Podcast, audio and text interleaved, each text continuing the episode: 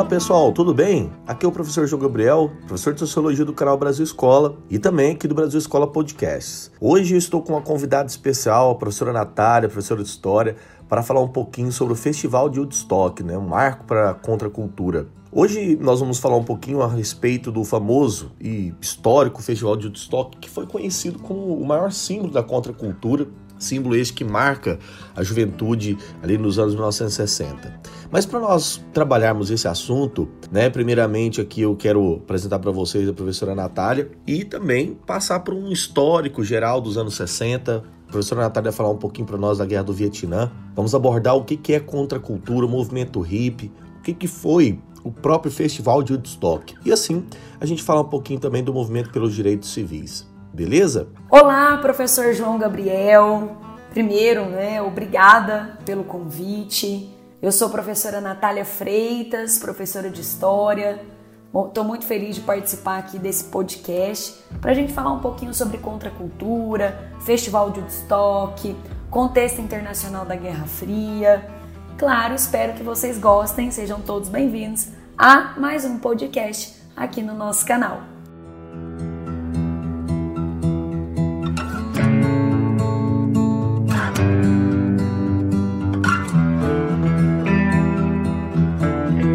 Bom, pessoal, para nós começarmos aqui, primeiramente eu gostaria né, de agradecer a Natália pela presença dela aqui no nosso podcast, né, vai enriquecer demais. E eu queria começar já fazendo uma pergunta.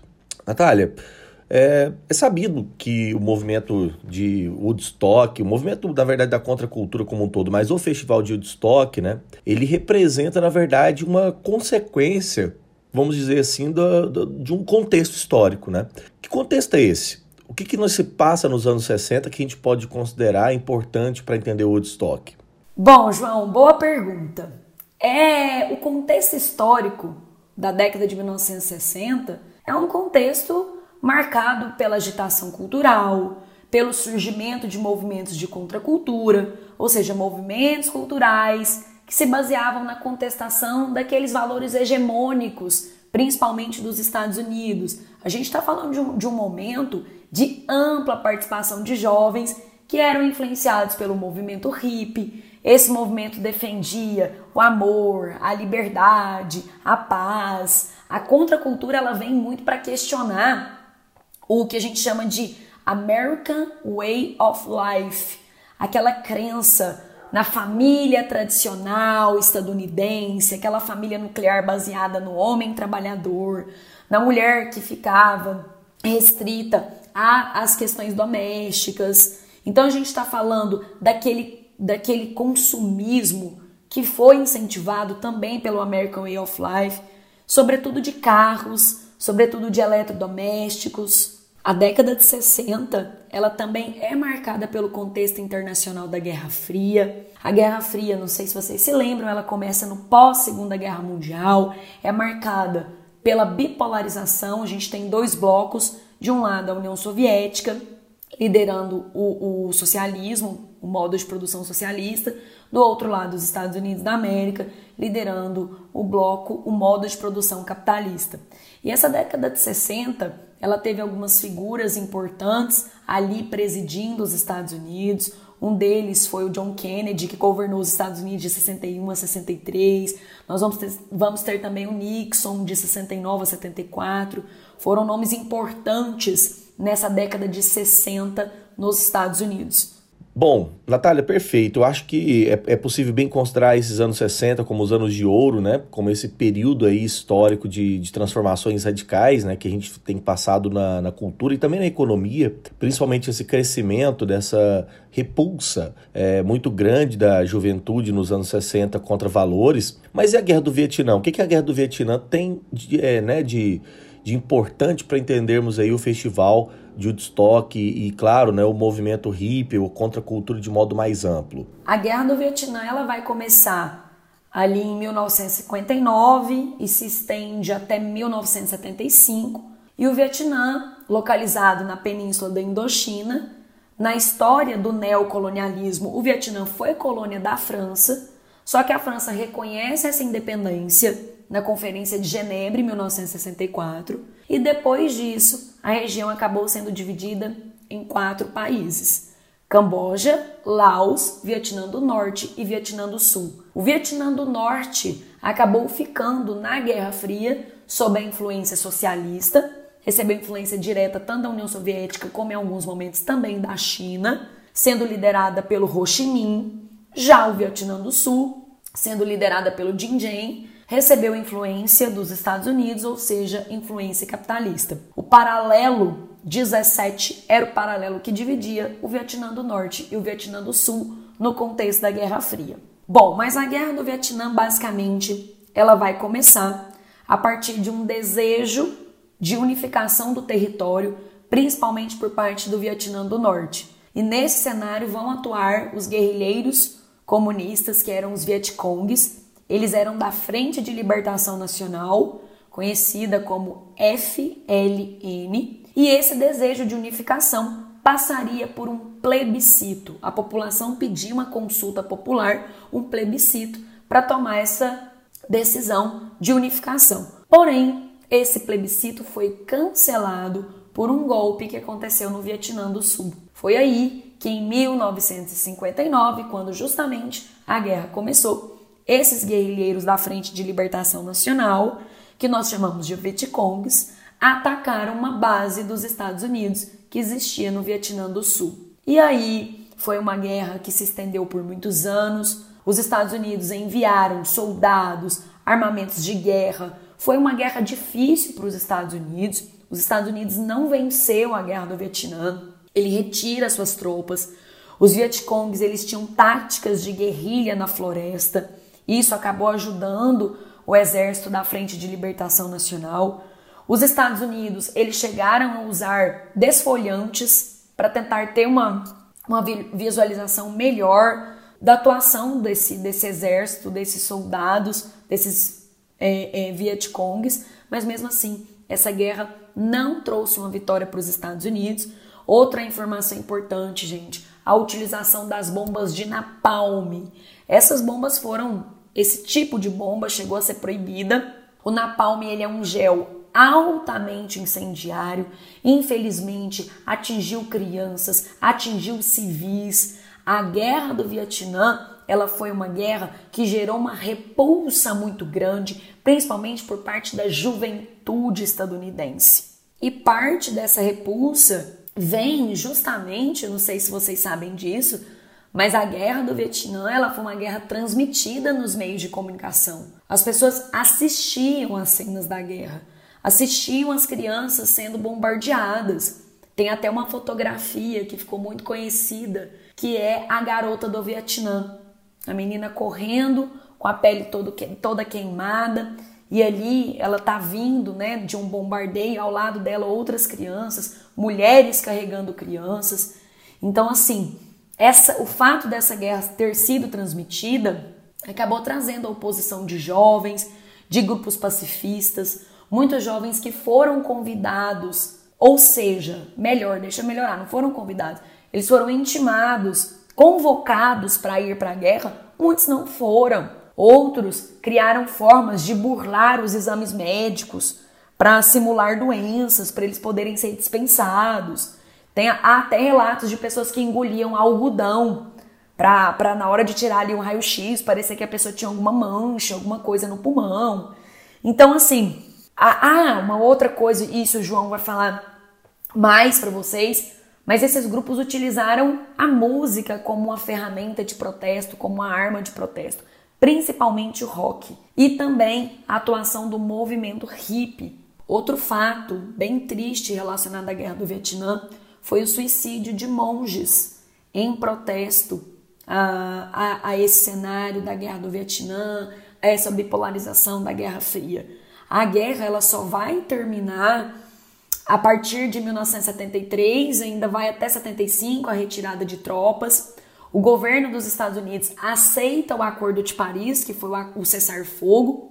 O Vietnã foi reunificado sob o regime comunista se tornando a República Socialista do Vietnã. O saldo é de aproximadamente 1 milhão de mortos e 2 milhões de feridos. Ah, João, e além dos protestos contra a guerra do Vietnã, a década de 60 ficou conhecida pelo movimento dos direitos civis. que lutava pelos direitos da população afro-americana contra o racismo.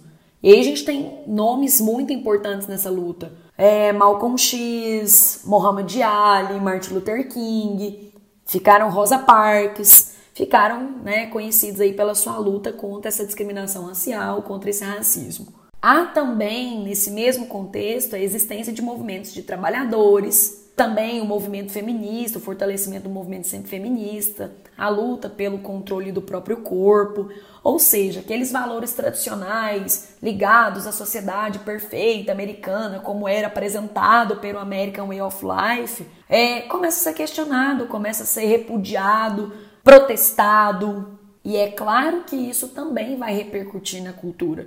E o Festival de Woodstock representa justamente isso essa contestação desses valores. Bom, João, mas eu quero aí que você fale para a gente agora o que, que foi a contracultura, o que, que é a contracultura e, nesse contexto, o que, que representou o movimento hippie.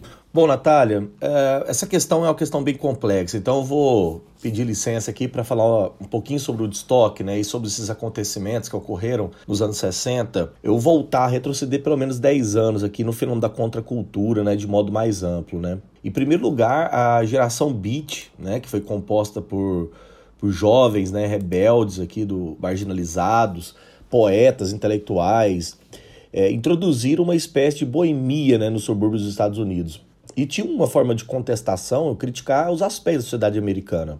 Família, casamento, política, enfim. E é, portanto, no interior desses bairros boêmios que surge uma nova literatura, né, que é a poesia beat, e que se liga rapidamente a homens como Allen Ginsberg, o Jack Kerouac. Os beatniks, assim como foi conhecido, né, foi a primeira geração a crescer com as manifestações populares e a não se envergonhar de gostar dessas manifestações. Costumo dizer que essas mensagens referenciavam suas próprias vidas, né? O próprio o livro On the Road, do, do Jack Kerouac, eu acho que é um, é um exemplo bom disso.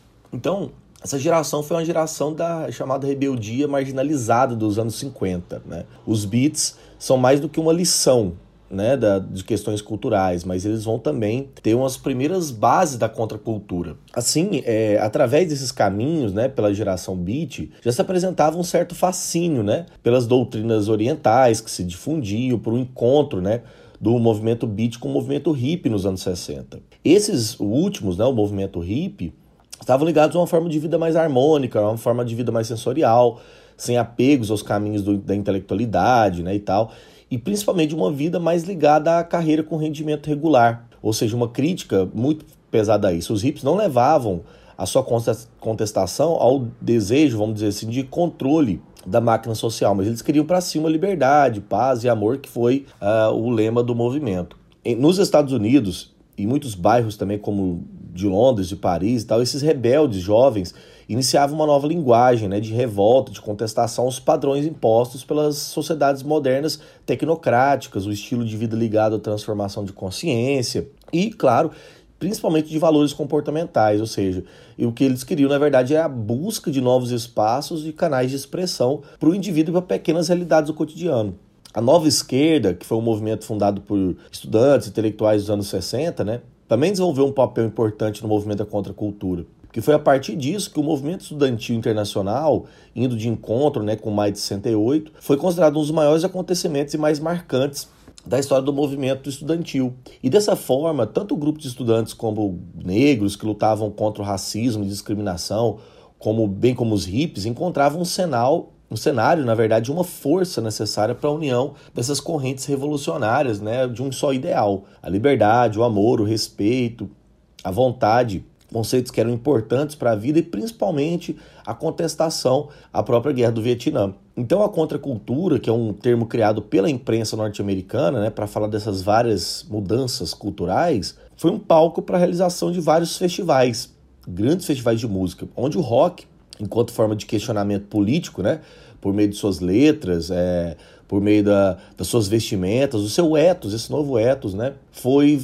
veio a revelar muitos grupos. Por exemplo, Beatles, Rolling Stones, Bob Dylan, James Joplin, Jimi Hendrix, e entre eles o festival né, de Monterey em 67, o de Altamonte, né, também no ano de 69, e o próprio Woodstock. E é justamente o ano de 69, que trouxe é, tantos acontecimentos marcantes de toda a década dos anos 60. Gente, então, depois que a gente trouxe para vocês esse contexto da década de 60, guerra do Vietnã, movimento hippie, contra a cultura, agora o João vai falar pra gente o que, que foi o Festival de Woodstock.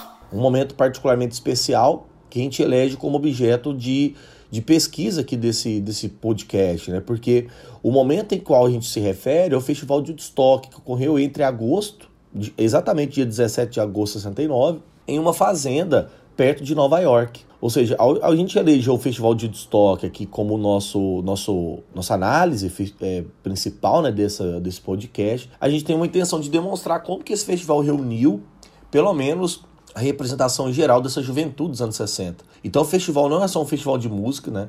Porque o seu significado é mais amplo, ele buscou romper com as convenções habituais daquela juventude, né, naquele momento, que não passava de determinadas hipocrisias, né? Então, a gente pode pegar, por exemplo, um filme aqui para indicar para vocês, Woodstock, Três Dias de Paz, Amor e Música, né, do diretor Michael Edgett, porque a gente tem algumas cenas, depoimentos que são boas para analisar esse documentário, né? É importante salientar que o festival de Woodstock, né, o festival ele representava um aspecto fundamental que era a trajetória, na verdade, dessa juventude, né? Como que essa juventude ela pôde caminhar. Então, é, o festival foi sem dúvida um acontecimento que marcou a geração de diversos segmentos sociais, né? Bem como na mídia, porque a proporção que alcançou foi muito grande, né? É, o comportamento dos jovens, a forma como lidava com o corpo, as vestimentas, aquilo tudo fazia quebrar o ethos predominante né, da moralidade é, norte-americana, principalmente da tradição judaico-cristã. E justamente as pessoas falavam de uma liberdade que não era possível de se roubar do homem. Né? O Johan Baez, a esposa né, do, de um recluso que continua a cantar, né, preso lá no festival, é, ela grita assim, né? Alguém está preso, mas nada aconteceu, ele está bem. O que, que seria isso, né?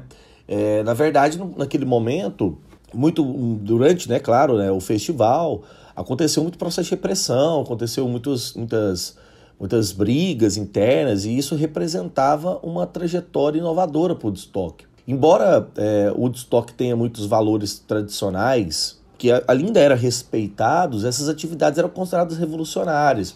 Então a música, o rock, principalmente por meio das suas letras polêmicas, das suas interpretações irreverentes, exóticas, até eróticas, né? É, funcionava como um grande meio de comunicação de descrever esse anseio da juventude. E era por meio da música e desse, desse ritmo eletrizante, das batidas e tal, que despertava na juventude esse milhão de, de expressões. Então, o rock é a representação fundamental desse processo. É, para a gente passar aqui para entender o que, que foi o, o movimento, né? dos direitos civis que estava ligado a, essa, a esse momento, eu acho que é preciso a gente salientar que as transformações parecem ser muito mais profundas, né?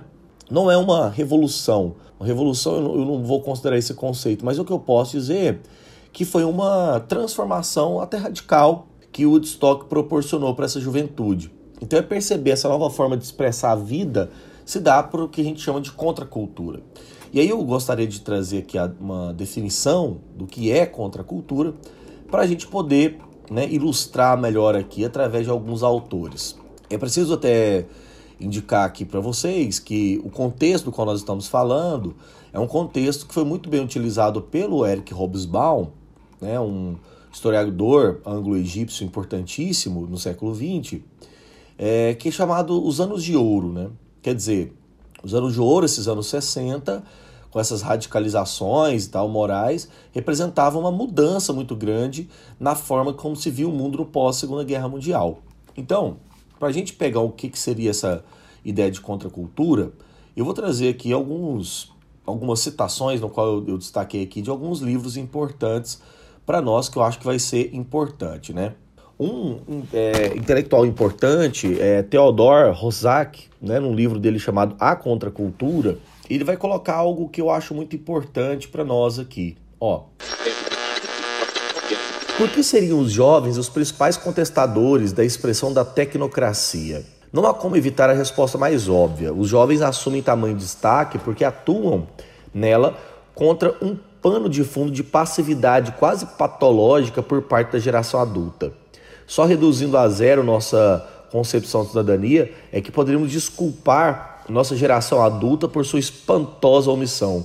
Os adultos do período da Segunda Guerra Mundial, acometidos pela paralisia de desnorteada docilidade, na verdade abriam mão da sua madureza se é que esse termo significa alguma coisa que ser mais alto, ter problemas financeiros e ser capaz de comprar bebida sem fazer prova de idade. Vale dizer, renunciaram à sua responsabilidade de tomar decisões de valor, de gerar ideais, de controlar a autoridade pública, de salvaguardar a sociedade contra os rapinantes. Que ele quer dizer? Que a juventude da contracultura caracterizou-se pelo inconformismo radical e pelo desejo de inovação cultural muito grande.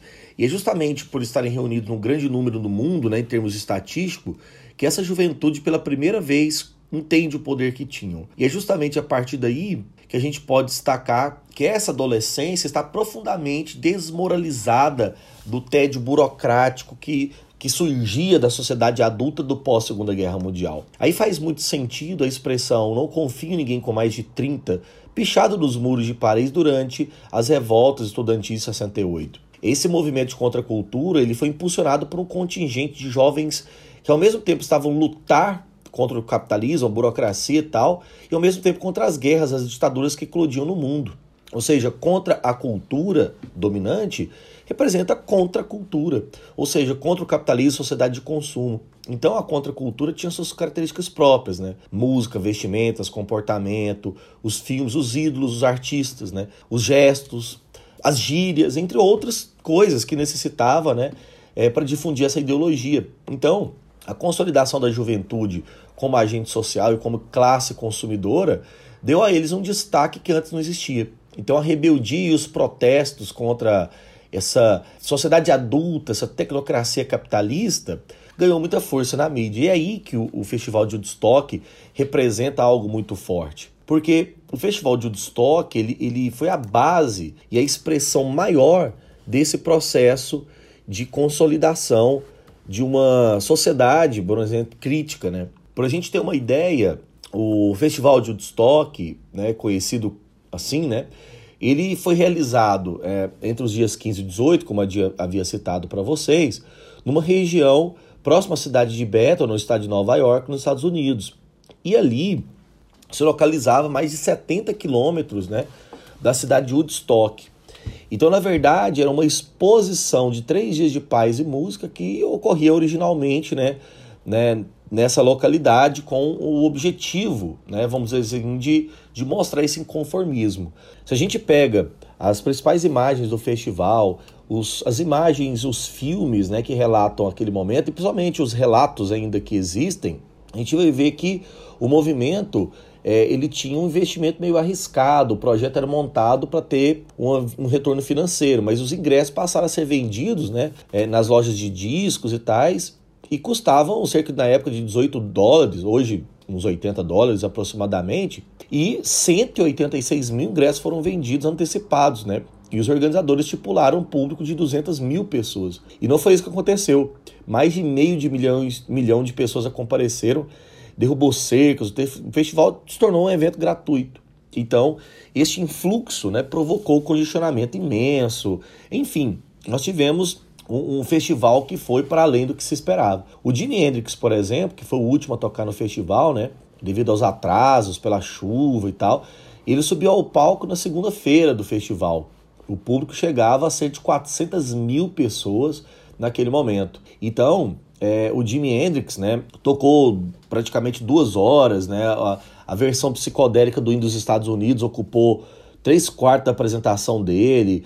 Então, quer dizer, existiu, na verdade, uma crítica radical àquilo. Então, embora o festival tenha sido conhecido, né, é, como pacifista, teve duas fatalidades, né? É, teve o resultado de uma over, provável overdose de heroína e um atropelamento de trator, né? Então, assim, houve também partos registrados dentro do festival, que é uma coisa curiosa e tal. Então foi um festival que ficou marcado na memória dessa juventude. Bom, Natália, para nós encerrarmos aqui, né, eu gostaria muito aqui de, de finalizar esse podcast, né, para a gente pensar um pouquinho a respeito aqui do, do, do, quais são os marcos finais desse festival, né?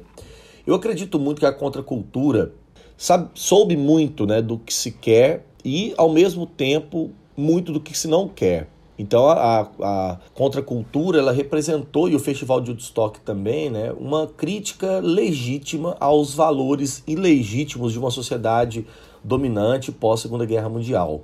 Então analisar esses materiais, pensar a respeito da, do, do Festival de Woodstock, entender esse contexto histórico é um foco fundamental. Então eu acredito fundamentalmente que a análise, né, que a gente fez aqui é importante porque a era de ouro né, do Ocidente, do capitalismo ocidental, do posterior à Segunda Guerra Mundial e as consequências sociais, resultou desse movimento da contracultura. Então, essa juventude ganhou espaço, ganhou status de agente social, se tornou, na verdade, paradoxalmente, a, um, a contracultura de uma época de juventude e que, ao mesmo tempo, rejeitou o establishment, que seria, na verdade, um modo de ser, né, uma uma, alguma coisa dominante que alimentava os produtos culturais daquele momento, o consumismo, a sociedade de mercado. Então, é, eu queria deixar aqui um recado final, principalmente para os nossos jovens que acompanham nosso, nosso canal no YouTube, que acompanham aqui o Brasil Escola Podcast, é que você, na verdade, possa entender que o Festival de Contracultura é uma sociedade dentro da indústria cultural, é uma crítica radical aos símbolos dessa sociedade. Portanto, importante para entender que a juventude ela é vamos dizer assim, papel elementar na construção de um novo mundo, que só pode ser entendido assim.